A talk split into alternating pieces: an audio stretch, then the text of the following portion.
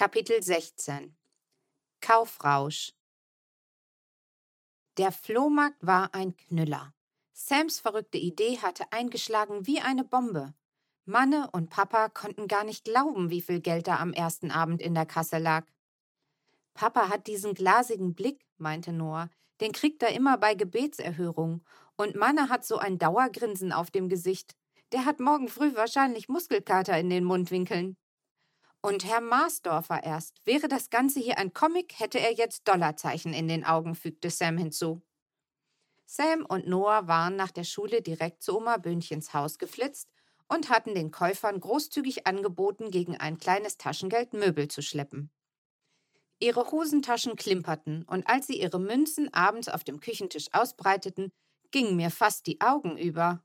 So viel, rief ich, bloß fürs Möbelschieben? Na, hör mal, sagte Sam, das ist hart erschuftetes Geld. Massivholzschränke vom Dachboden bis ins Auto schleppen, kannst ja morgen mittragen, dann reden wir weiter. Aber natürlich würde ich nicht mittragen, das ging ja gar nicht. Ich kann noch gar keine Möbel schleppen. Außerdem wollte ich gar nicht mehr in das Haus. Nie mehr. Denn auch ich war, nachdem ich die Hausaufgaben erledigt hatte, schnell zu Oma Böhnchens Haus geradelt. Ich musste ja ganz dringend etwas kaufen. Mit meinem Aufkleber mit der Nummer 2 drauf suchte ich das ganze Haus ab, von oben nach unten und wieder hoch. Ich schlängelte mich an all den vielen Leuten vorbei und kontrollierte ganz genau, ob nicht einer von ihnen meinen Schatz in der Hand hatte. Aber es war zum Verrücktwerden. Der wunderbare Hut, mein Wagenradhut, war verschwunden. Das einzige Stück, das ich unbedingt kaufen wollte, war einfach weg. Niedergeschlagen radelte ich nach Hause. Und irgendwie konnte ich mich gar nicht mehr darüber freuen, dass der Flohmarktverkauf so ein Erfolg war. Jedenfalls werden wir das morgen wieder so machen, plauderte Sam vergnügt weiter. Und wir werden steinreich dabei werden. Wenn man selber schlechte Laune hat, dann ist es fast nicht auszuhalten, wenn andere gerade richtig Spaß haben. Das fühlt sich in meinem Bauch dann immer so an, als hätte ich da drin einen Wolf, der hin und her läuft, weil er eingesperrt ist. Und dann, bei der kleinsten falschen Bewegung von irgendjemandem um mich herum, bricht der Wolf aus. Und dann muss ich jemanden ärgern. Am besten jemanden, der gerade so viel Spaß am Leben hat. Sam zum Beispiel. Und weil wir so unglaublich reich sind, fuhr Sam fort, und ich machte die Augen zu ganz kleinen Schlitzen und meine Zähne kauten auf meiner Oberlippe rum. Deswegen haben wir auch gleich ein bisschen eingekauft. Sam ging in den Flur und holte eine Baumwolltasche, und ich versuchte möglichst ruhig zu atmen, damit der Wolf noch drin blieb. Für dich, Mo, sagte Sam, als er wieder ins Wohnzimmer kam und griff in die Tasche. Dann zog er eine Blechdose heraus, die ich schon sehr gut kannte. Sie war furchtbar verbeult und verkratzt und eigentlich überhaupt nicht schön, aber für Mo war es der größte Schatz der Welt. Immer wenn wir bei Oma Bündchen waren und wir anderen durch das Rumpelkammerstockwerk streiften, durfte Mo sich die Dose aus der Kommode im Esszimmer holen. Hatte er sie in den Händen, war der Nachmittag für ihn gerettet. Dann saß er stundenlang auf dem Teppich und spielte. Die Dose war über und über gefüllt mit Knöpfen in allen Farben und Formen, aus Holz und Perlmutt, aus Plastik und Horn. Und Mo liebte sie. Er sortierte sie, er verteilte sie, er ließ sie durch die Finger gleiten oder schüttete sie einfach nur vom Deckel in die Dose und wieder zurück. Köpse, schrie Mo. Sam, Köpse. Ach, Sam, das war aber eine ganz liebe Idee, seufzte Mama, während Mo glücklich mit seinen Köpsen spielte. Ha, es geht noch weiter, rief Noah und riss den Beutel an sich. Dann zauberte er ein winziges Etwas aus der Tasche und stellte es vor Mama auf den Tisch. Mama schlug sich mit beiden Händen auf die Wangen, dass es richtig klatschte. Das gibt's ja nicht, rief sie, und nun bekam sie einen ganz glasigen Blick. Oh Noah, wo habt ihr die denn gefunden? Vor Mama lag ein kleines Döschen mit einem wunderschön verzierten Deckel. Es war so klein, dass ich es in meiner Hand hätte verschwinden lassen können.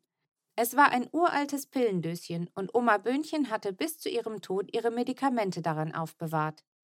Bald brauche ich kein Döschen mehr, sondern eine große Büchse, hatte sie mal gesagt, als sie ihre Tabletten einnehmen musste. Je älter ich werde, desto mehr muss ich von den Dingern schlucken. Und das stimmte wirklich. Sie musste jeden Tag eine so unglaubliche Menge davon einnehmen, dass ich staunte, wie sie die alle überhaupt runterbekam. Tabletten schlucken finde ich ganz furchtbar. Die bleiben mir immer im Halse stecken. Oma Böhnchens Arzt hatte ihr ein kleines Plastikdöschen gegeben. Es hatte sieben kleine Fächer und Klappen, und darauf standen die Wochentage. Jedes Fach war nochmals in drei kleine Fächer für morgens, mittags und abends aufgeteilt, und Oma Böhnchen sollte darin ihren Wochenvorrat an Pillen sortieren.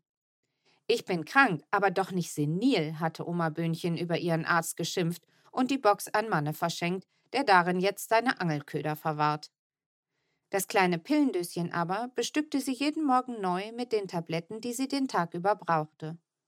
Und auch im Krankenhaus bestand sie darauf, dass die Schwestern ihr die Medikamente in das Döschen und nicht in Plastikbecher abfüllten.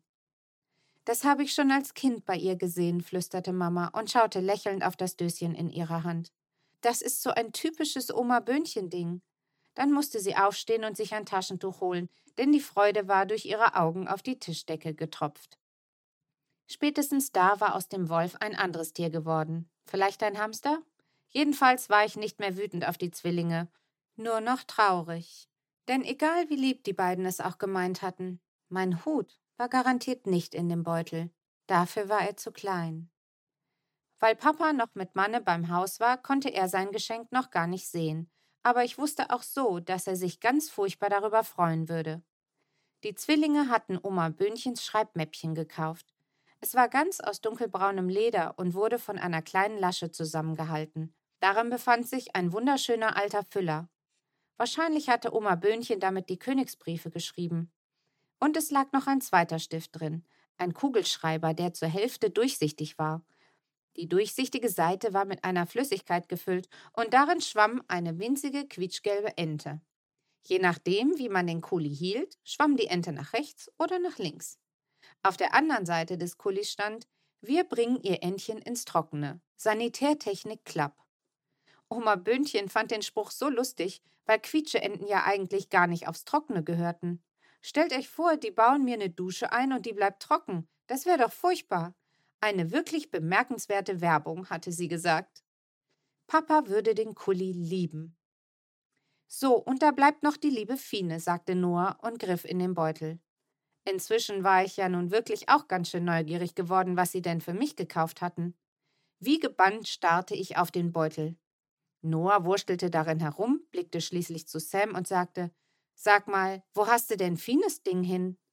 Wie jetzt? Das war doch vorhin noch da, sagte Sam und sah ganz verdutzt aus. Auch er wühlte in dem Beutel, aber mein Geschenk fand er auch nicht. Da schlug sich Noah gegen die Stirn und es klatschte noch lauter als vorher bei Mamas Wangen. Das liegt noch draußen. Sam verschwand wieder im Flur, und mein Hamster war jetzt ein Schmetterling. Tada, rief Sam und kam wieder herein. Beinahe wäre er mit dem Hut nicht durch die Tür gekommen. Mein wunderbarer Wagenradhut.